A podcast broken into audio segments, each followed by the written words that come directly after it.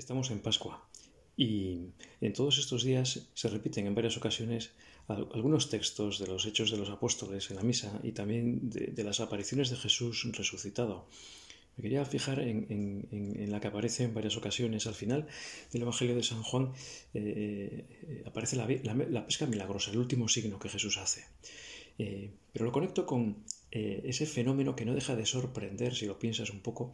de la transformación que experimenta Pedro y los demás apóstoles. Pero nos podemos fijar en Pedro en tan pocas semanas, en escasos 50 días, 7 semanas, puedes ver a Pedro, hace poco lo contemplábamos en la pasión, huyendo de Getsemaní, no estando presente en el Calvario, negando tres veces a Cristo ante una criadilla eh, sin más importancia. Y sin embargo, después de siete semanas conviviendo con Jesús resucitado, entendiendo las escrituras como él las explicaba, cayendo en la cuenta de tantas cosas que ya estaban dichas y que ahora podían entender mejor, y con la fuerza sobre todo del Espíritu Santo en Pentecostés, vemos a Pedro enfrentándose al Sanedrín, a las autoridades, haciendo milagros, sea, el Pedro de la tradición y el Pedro apóstol que bautiza a tres mil el día de Pentecostés, el que dice delante del Sanedrín hay que obedecer a Dios antes que a los hombres y el que con alegría sufre la persecución, la cárcel, los castigos físicos que recibe por ser fiel al Señor. No puede dejar de hablar, ¿no? Entonces, en esta Pascua, en estos días, te animo a preguntarte, bueno, si eso fue un proceso de transformación tan impresionante en Pedro, ¿por qué no se produce en mí? También en esta Pascua si yo estoy en contacto con los dones del reino, con las promesas de nuestro Señor Jesucristo, si, si yo conecto con Jesús resucitado, que es el mismo que está y vive en la iglesia y se aparece a través de los sacramentos y con toda su fuerza, ¿por qué no va a ser también en mí posible esa transformación que debemos en Pedro? Quizá si ponemos demasiado énfasis en nuestras seguridades, en nuestros cálculos, pues quizá la gracia de Dios no puede actuar. Y por eso podemos pensar cada uno de nosotros, dejo actuar la gracia de Dios como Pedro y los demás apóstoles en esos días, hasta la ascensión luego hasta Pentecostés. Todo eso estaba anunciado y de hecho vemos que en el Evangelio este que te decía antes, ¿no? del capítulo 21, de la pesca milagrosa, durante toda la noche no han pescado nada y son pescadores muchos ellos y, Jesús desde la orilla les dice que, echasen la, que echen la red a la derecha y, pescan 153 peces, 153 peces, que son muchos peces y además dice el Evangelio que son grandes y de ellos luego toman alimento. ¿no? Eh, en la Sagrada Escritura no hay nada que sobre, todos los detalles tienen su sentido y hay un lenguaje simbólico que a veces se nos escapa. Cuando nos lo explican y lo volvemos a leer en clave teológica y espiritual, eh, los textos vuelven a tener pues quizá una tercera dimensión, relieve, volumen. El número 153 no es un número sin más, no es que fuesen esos los peces que pescaron, que eso no lo sabemos y pudo ser así, pero ese número 153 tiene una gran simbología dentro del mundo bíblico, de los rabinos, de los escribas, de, de, todos los que estaban en el entorno de, los textos bíblicos que se van produciendo, en el mundo bíblico, te digo, los números tienen un gran simbolismo. Aparecen en el, Apocalipsis, se utilizan números que tienen una simbología, en los Evangelios, en los profetas, en los relatos de los patriarcas. El número 153 es la triangulación del número 17. Si tú sumas 1, más 2, más 3, más 4, hasta más 17, así, pues te da 153. O si haces un triángulo poniendo en el vértice superior un 1, luego dos unos debajo, debajo tres unos, así hasta 17 unos, y sumas todos esos números, da el número 153. Es decir, el 153 es como la explosión, la expansión del número 17. Eso obedece a una profecía que está contenida en el capítulo 47 del profeta Ezequiel. Es esa visión grandiosa en la que eh, del, umbral del templo de Jerusalén sale agua, agua que va bajando por el torrente Cedrón y por el torrente Cedrón a través del desierto de Judá va produciendo oasis, árboles frutales y llega hasta el mar muerto, un mar donde no hay vida y llegan esas aguas que van desde el templo de Jerusalén y sanean, sanean las, las, las aguas del mar muerto y dice el texto que habrá una mm, pescadores, mucha pesca abundante desde Engedi hasta Englain. Si sustituyes las letras de, esos dos lugares por el valor numérico que tienen, cada letra del, alfabeto hebreo tenía un,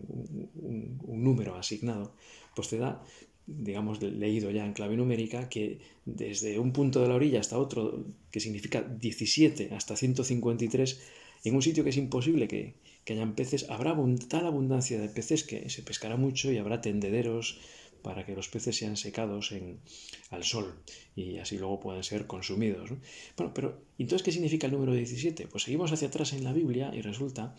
que las edades de los patriarcas se confeccionan a base de multiplicaciones de tres números. Si te fijas, la Biblia dice cuántos años vivió Abraham, Isaac y Jacob, y es el resultado de la operación de multiplicar 5 eh, por 5 por 7 en el caso de Abraham, o 6 por 6 por 5 en el caso de Isaac, o 7 por 7 por 3 en el caso, en el caso de Jacob, el padre de José. Y, José, pues eh, si seguimos la progresión, tendría algo que ver con 8, 8 y 1. ¿no? Bueno, pues si multiplicas las cifras de los tres primeros patriarcas, da cada uno 185, no me acuerdo, 100, bueno, da ciento y no sé cuántos, que es la edad, ¿no? Pero si sumas esas cifras, da 17 en el caso de Abraham, de Isaac y de Jacob, y también en el caso de José. José sería 8, 8 y 1, si lo sumas 8 más 8 más 1 es 17. Entonces 17 tiene mucho que ver con los patriarcas, es un número que lo señala. Y además, si tú vas al libro del Génesis y ves cómo empieza la narración de José y cómo termina, pues te darás cuenta que José tenía 17 años, había vivido de los hijos pequeños de, de, Jacob o Israel, eh, eh, pues ah, tenía 17 años, había otro hermano más pequeño que era Benjamín, eh, pues cuando tenía 17 años es cuando es traicionado por sus hermanos, que le tenían mucha envidia porque era un hombre sabio que interpretaba sueños y, es vendido por unas monedas y lo llevan a Egipto, ¿no? Y allí lo pierde, digamos que pierde, lo pierde todo, ¿no? Porque era el hijo preferido de, su padre, Jacob. Bueno, pues ya sabemos que eh, esa historia por la gracia de Dios se convierte en una gesta en el que a través de, pues, no te lo cuento, te animo a que lo leas, al final José acaba siendo el visir del faraón, el que, el que produce en, los, años de, cosecha, pues construye nuevos graneros, bueno, a través de su administración se multiplican los dones del reino del faraón. Y entonces cuando hay hambre en Canaán, los patriarcas bajan y, y el faraón les dice, Id a José, haced lo que él os diga. Y él es el que les provee y luego se revela es decir, que, José había sido vendido, traicionado, al principio querían matarlo, pero alguno de sus hermanos le dice mejor lo vendemos por unas monedas, parece que lo pierde todo y sin embargo, por la acción de Dios, pues es el instrumento para que tengan alimento en abundancia los patriarcas y luego después de un tiempo vuelvan a la tierra prometida, después de, que, aparece, de que desaparece aquella hambruna. Todas estas realidades del Antiguo Testamento hablan, están apuntando al Evangelio al, reino de los cielos, a las enseñanzas de nuestro Señor Jesucristo, a los dones que se iban a producir al ponerse en marcha la Iglesia, al ponerse en marcha la acción del Espíritu Santo en la vida de aquellos primeros que siguieron a Jesús. También son 17 años los que pasa en Egipto Jacob hasta que muere y vuelven después. Es decir, el, el, inicio de, de, la narración de José aparece el número 17, al acabar también aparece el número 17, el número 17 señala a los patriarcas que son los, eh, los que han hecho una alianza con Dios. Dios ha hecho, mejor dicho, una alianza con ellos. Les promete una descendencia numerosa de la que nacerá el Mesías. Si cumplen las leyes, el pacto, el decálogo, Dios les bendecirá y será, hará alianza con ellos, hace alianza con ellos y los adopta como hijos. Todas las alianzas que, Dios establece, pero que el hombre rompe y que Dios vuelve a establecer a lo largo de la historia del Antiguo Testamento, apuntan a la nueva y eterna alianza que se ve en la pasión de nuestro Señor Jesucristo y que todos los días o cuando asistimos a la Santa Misa, el sacerdote en el momento de la consagración dice, ¿no? Este es el cáliz de la, de la sangre de la nueva y eterna alianza, ¿no? Bueno, pues estas son cosas impresionantes que si uno piensa le conecta con la vida de la iglesia, la vida de la gracia. ¿Por qué yo no voy a ser un Pedro que es transformado por los dones del Señor eh, que, disfruta de todos estos tesoros que, que la iglesia administra, ¿no? igual que el Señor en las bodas de Cana convirtió el agua en vino, o que después de una noche entera sin poder pescar, pescan 153 peces, esas aguas que son capaces de convertir un, un, mar muerto, salado, en, en, una maravilla de pesca y de, y, de, y de vida y de alimentos, pues hablan de esa realidad sacramental, misteriosa, espiritual, la vida de los cristianos. E, e, eso que, que, sorprendía a los judíos que estaban en Jerusalén viendo a Pedro y a los apóstoles hablando en lenguas y, haciendo milagros. ¿Por qué en mi vida no hay milagros? Sí que hay milagros, a veces es que no los vemos. ¿No es cierto que quizá tú y yo podemos pensar un poquito más en, en hacer rendir los talentos, en, pensar un poquito más la vida de la gracia y en conocer un poquito mejor las escrituras para que nos iluminen y nos ayuden a conectar con el Señor.